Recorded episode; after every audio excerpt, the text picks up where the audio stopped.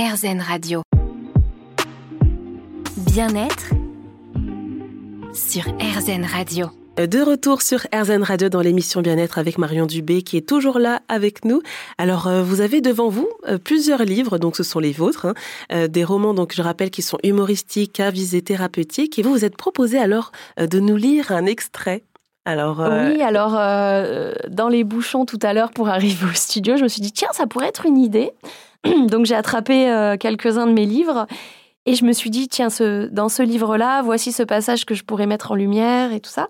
Et euh, je, vais te laisser, euh, euh, on va dire, le hasard de choisir. Donc j'ai plusieurs couleurs, et puis l'idée, c'est d'en choisir une. Donc on a du gris, donc ça, ce sont les couleurs des livres.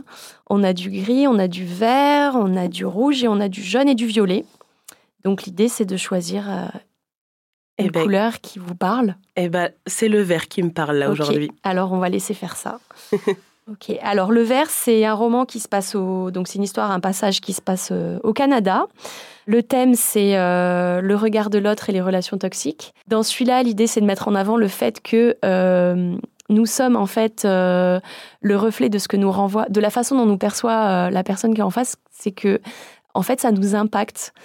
Par exemple, aujourd'hui, je viens en studio. Si jamais, comme nous sommes des humains et des êtres de vibration et de relations, euh, si par exemple vous étiez dans une, enfin, vous êtes dans une certaine humeur ce matin, qui fait que forcément ça va influencer la façon dont moi je vais euh, réagir. Mhm. Et euh, voilà le thème qui est mis en avant dans ce livre. Et le passage que j'ai choisi, donc, c'est les hommes et les femmes sont égaux. Et là, j'ajouterai même faux. Alors, moi, je ne veux pas qu'on me traite comme l'égal de l'homme. Je ne suis pas égal à l'homme.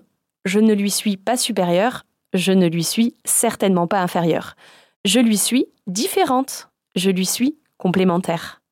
Je ne souhaite pas être, être traitée comme son égal.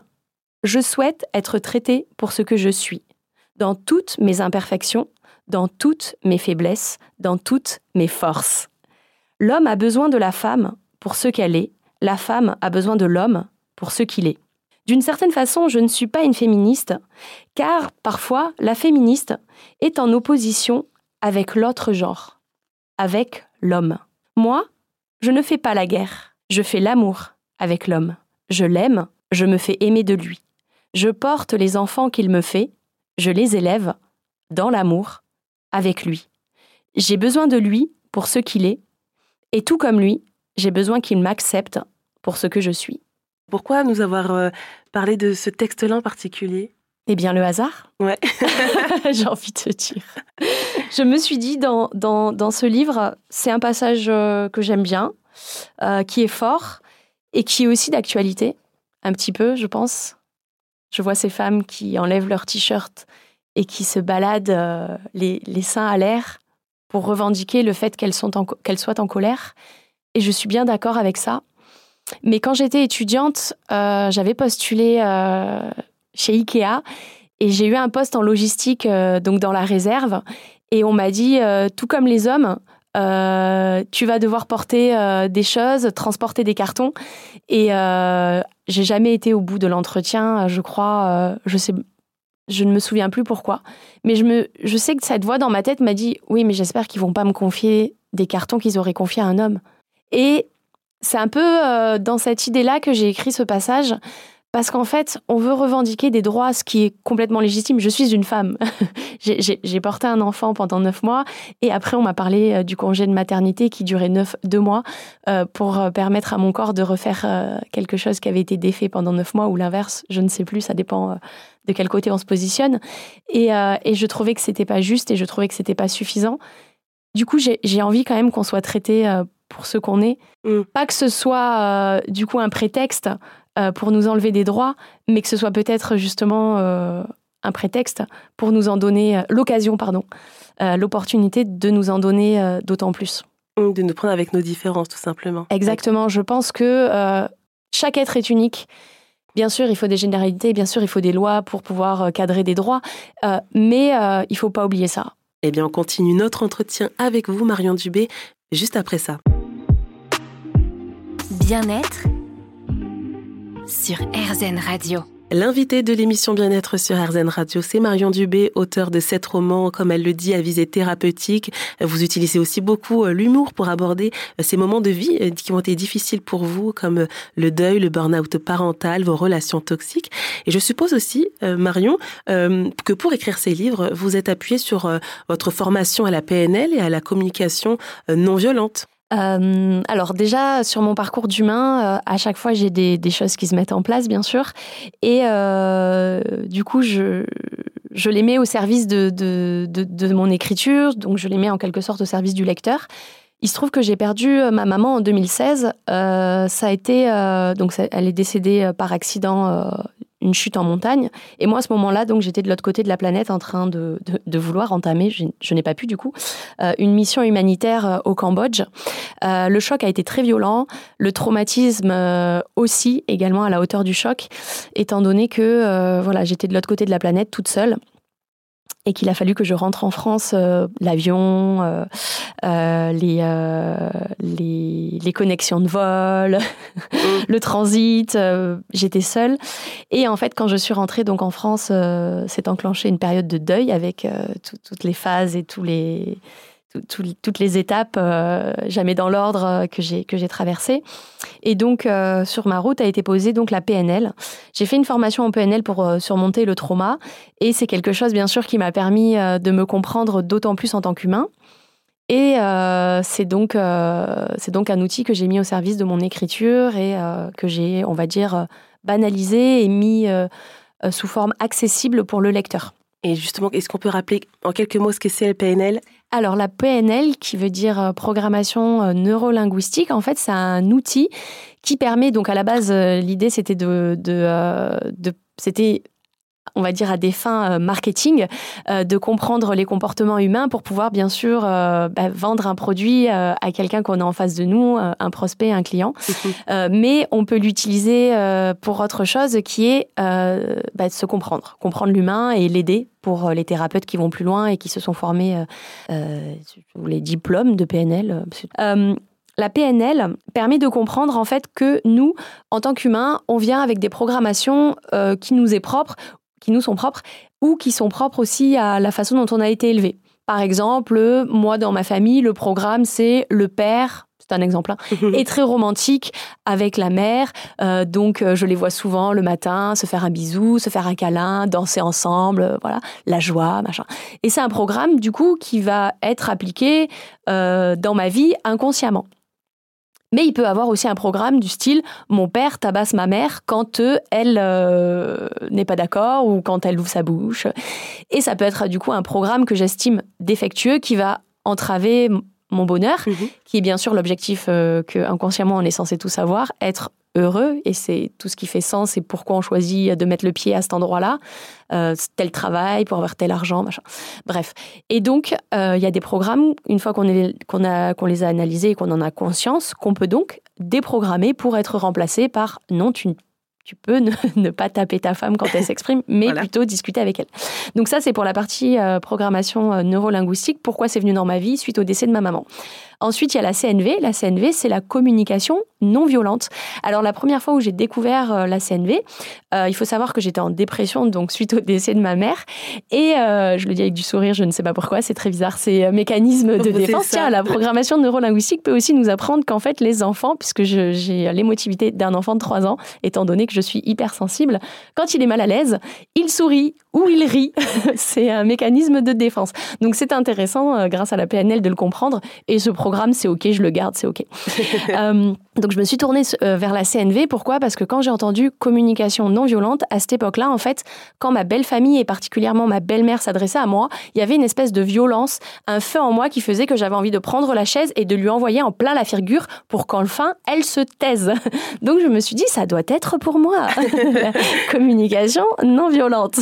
Mais en fait, c'est pas tout à fait ça. En fait, la communication non violente, c'est surtout de mettre du, du, du lien de l'amour et de Mhm. la compréhension entre le cœur des hommes avec un grand H qui fait qu'aujourd'hui, si ma belle-mère s'adresse à moi et que je la vois m'attaquer, c'est que en fait, elle m'attaque parce qu'elle se sent euh, du coup en danger.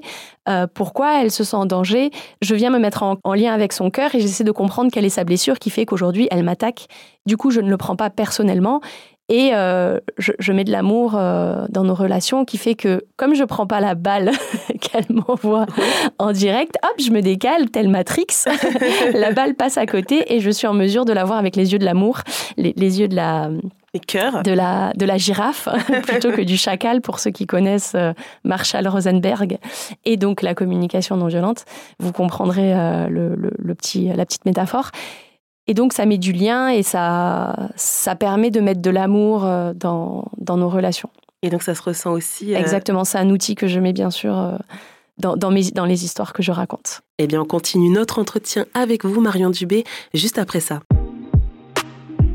Bien-être sur RZN Radio. L'émission Bien-être sur RZN Radio est toujours en compagnie de Marion Dubé, auteur de sept romans. Alors, on l'a évoqué, hein, vous, votre credo, c'est la thérapie par le rire, mais aussi la thérapie par l'écriture. Mais finalement, est-ce que bah, ces deux genres de, ces deux types de thérapie apportent les mêmes bienfaits? Alors, euh, moi, je lisais beaucoup et effectivement, je pense que euh, peut-être chacun de nous a fait l'expérience. Euh, quand on lit un livre, déjà, on se retrouve confronté, on est dans cette espèce de bulle d'intimité et de confiance avec le, avec l'auteur, euh, le narrateur ou peut-être le personnage principal. Et en fait, on, on est vraiment en parallèle avec ses idées, on est euh, dans nos réflexions, euh, dans, dans notre analyse d'une situation qui nous fait gamberger euh, pour notre bien.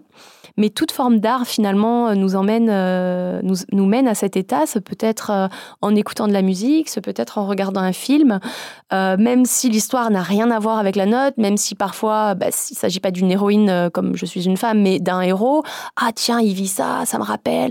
On est tout le temps, en fait, tout- tous, les, tous les arts peuvent être euh, thérapeutiques, finalement, je pense. Pour ce qui est de la lecture, en tout cas, euh, pour moi, c'est... J'en suis convaincue, puisque quand on lit, euh, et je pense notamment au, livre de, Laurent Gounel que j'ai lu euh, suite au décès de ma maman, ça m'a beaucoup, beaucoup aidé. Je me suis remise à la lecture à ce moment-là. Donc j'ai lu euh, L'homme qui voulait être heureux. Et après, j'étais enceinte et j'ai lu Le philosophe qui n'était pas sage. Et ça, ça a été super dans mon expérience de future maman. Pour ce qui est de l'écriture, personnellement, c'est pareil. En fait, face à la feuille, bon, j'écris à la première personne. N'importe qui peut écrire euh, d'autres choses sous d'autres formats, bien sûr. Mais en fait, ça libère. Ça libère. Et euh, derrière, il n'y a pas forcément de conséquences négatives. Dans le sens où on s'offre, moi en tout cas, c'est ce que j'ai voulu faire. Et c'est ce qui. en- Enfin, au début, j'avais pas forc- forcément posé l'intention, je ne le savais pas. Mais j'ai libéré, euh, je me suis offert un temps sans qu'on m'interrompe, euh, sans qu'on me coupe la parole, sans qu'on interprète mal. c'est souvent comme ça que ça se passe quand on communique. euh, ce que j'allais dire, ce que je voulais dire. Là, je le dis. Et je ne suis pas témoin de la réaction que ça peut procurer à l'autre, ce que ça peut déclencher chez l'autre. Il interprète comme il fallait, ok. Il interprète pas comme il fallait, tant pis. On n'est pas maître du rebond que va procurer, que, que, que va, que, ouais, la réaction, Mhm. Enfin le rebond quand on quand on jette le caillou, voilà. ouais, voilà. On peut pas On- contrôler. euh, moi, la seule de- chose que je voulais faire, c'était libérer. Libérer ma parole, libérer mon cœur, ressortir, sortir ce que j'avais à l'intérieur de moi et qui m'empoisonnait. En le faisant de cette façon, vraiment, c'est euh, vraiment thérapeutique. Honnêtement, ça. ben, après, on se sent mieux, on se sent apaisé. On a vraiment l'impression d'avoir eu l'occasion de pouvoir dire entièrement, vraiment ce qu'on avait à dire. Alors, tout le monde n'est pas, euh, on va dire, euh, comme moi, à prendre le risque derrière de, de le publier en 2000 exemplaires ou de le réimprimer Ouais. en 3000 de plus. Mais je me suis dit, allez, tant pis, je prends le risque et on verra. Advienne que pourra. Il y a ce livre que j'ai écrit, cet espace dont j'ai manqué. L'héroïne, pour le coup, c'est pas Noah, c'est Marion. C'était important pour moi, euh, comme c'était vraiment mon histoire et une période euh, particulièrement euh, difficile de ma vie. Donc, ça a été le burn-out suite au décès de ma maman et suite à l'accouchement de mon fils. Donc, je suis tombée enceinte cinq mois jour pour jour après, après donc le décès de ma maman. J'ai passé ma vie quasiment à être en conflit avec elle, à la détester, parfois même à, souhaiter sa mort. Euh, c'est quelque chose qu'on ne dit pas, c'est quelque chose qu'on n'écrit pas. De dire qu'on a souhaité la mort d'un de ses parents, c'est tabou en France, surtout mm. quand la personne est effectivement morte. Waouh, tu peux pas dire ça. T'as souhaité ça Non, tu peux pas le dire. Ben si, moi je le dis. Parce que comme ça, la personne qui lira mon livre, on peut pas contrôler nos pensées, on peut pas contrôler nos émotions. Ce qu'on peut contrôler, c'est ce qu'on en fait. Est-ce que j'ai tué ma mère? Non. Est-ce que j'ai ri quand elle est morte? Certainement pas. Mais encore une fois, si ça avait été le cas, j'aurais eu le droit parce qu'en fait, bah, je contrôle pas. Mais je n'ai pas tué ma mère. Donc, euh, on peut euh, ressentir des choses. C'est, c'est quand même farfelu, je trouve, de, de, juger nos émotions, de juger nos pensées. La seule chose dont on est maître et qui fait qu'on est tel ou tel humain, encore une fois, c'est ce qu'on en fait. Mhm.